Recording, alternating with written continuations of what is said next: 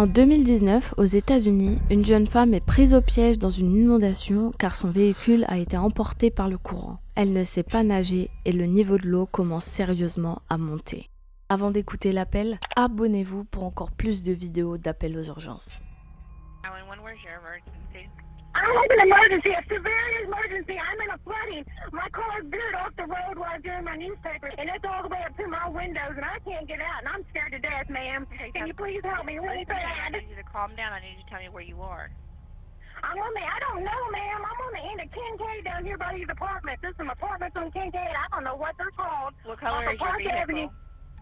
On the other side of Kincaid, at the very end of Kincaid Street, there's some apartments, and I Right. thought I Do you have a dark blue car? Is what I'm asking you.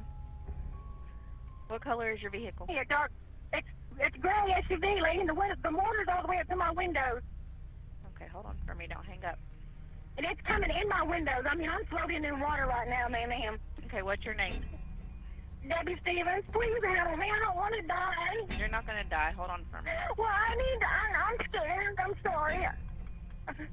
I didn't know the water. I couldn't see the water, when I came it, just all of a sudden hit me.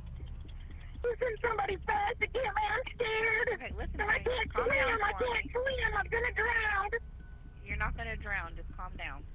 Well, ma'am, it's all the way up to my chest. Okay, Please listen to me. hurry. I I'm understand. Hold on for me. Just I'm hang up, scared. okay? I'm sorry. I understand. I'm- You're, it's fine to be scared. You have a right to be scared. I'm Hold on scared. Miss Debbie, you're gonna have to shut up, okay? How long is it gonna be, man? My phone's gonna die, and I can't charge it. It's gonna get wet. It's all the way up. It's all the way up to my neck almost. Okay, hold on for me. Hello? I'm listening to you. So I said, hold on for me. Oh God, please help me. Lord, please help me. I don't want to die. Miss Debbie, I need you to calm down and hold on, okay? Well, I'm scared, ma'am. I'm sorry. I'm scared. I need the cops to come get me. How long's it gonna take? I don't have an officer available, so it's going to take a minute. So I'm going to try to get somebody out there to you. Just hold on, okay? I'm gonna die. It's all the way up to my windows. I'm gonna die. You're not I gonna can't die. die. Oh my god. I need to go and tell my mommy bye because I don't want to die. Hold on for me. I'm gonna get out and swim. If I could, I would. But I don't know how to swim, baby. I'm scared. Please help me. Please help me. Listen to me. I need you to calm down and hold on. I'm just scared, man. I understand that you're scared, but there's nothing I can do sitting in a chair, so you're going to have to hold on, and I'm going to send you somebody, okay? Oh, Man, my phone's gonna die, they're not gonna find me, and it's gonna ruin my brand new phone.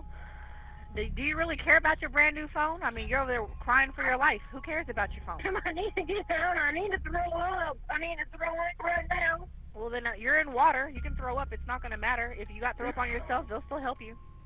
I'm scared. I've never had anything like this happen to me before. Well, this I'm will te- this will teach you next time. Don't drive in the water.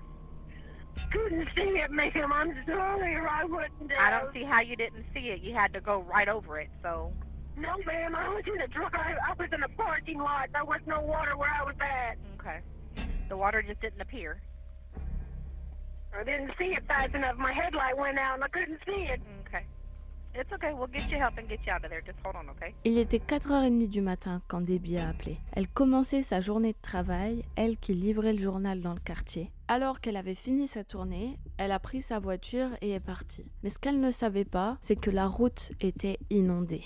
Elle a commencé à rouler dans l'eau, pensant que ce n'était pas profond, mais la force du courant l'a emportée et elle s'est retrouvée prise au piège, coincée entre des arbres. Le niveau de l'eau continuait de monter, alors elle a appelé quelqu'un de sa famille qui lui a conseillé d'appeler les urgences. Comme vous l'avez entendu, elle était morte de peur. Et l'agent au bout du fil n'a rien fait pour la rassurer. Après enquête, il s'est avéré que l'agent au téléphone passait sa dernière journée de travail. Elle avait posé sa démission deux semaines avant. Une enquête interne a été menée dans son centre d'appel et il a été conclu que cet agent, Donna Renault, a violé la politique de son entreprise en faisant preuve d'extrême incompétence et d'impolitesse. Et ça n'a pas été plus loin. Elle n'a pas été condamnée pour non-assistance de personnes en danger puisqu'en vérité, elle essayait réellement de l'aider en ayant envoyé les secouristes sur place, mais à part le fait d'avoir été impolie envers une personne en détresse, c'est tout ce qu'on reproche à Donna. Quant à Debbie, elle n'a malheureusement pas pu être secourue. Elle est décédée noyée, seule, dans sa voiture.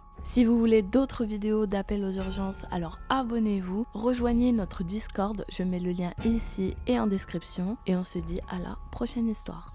Ciao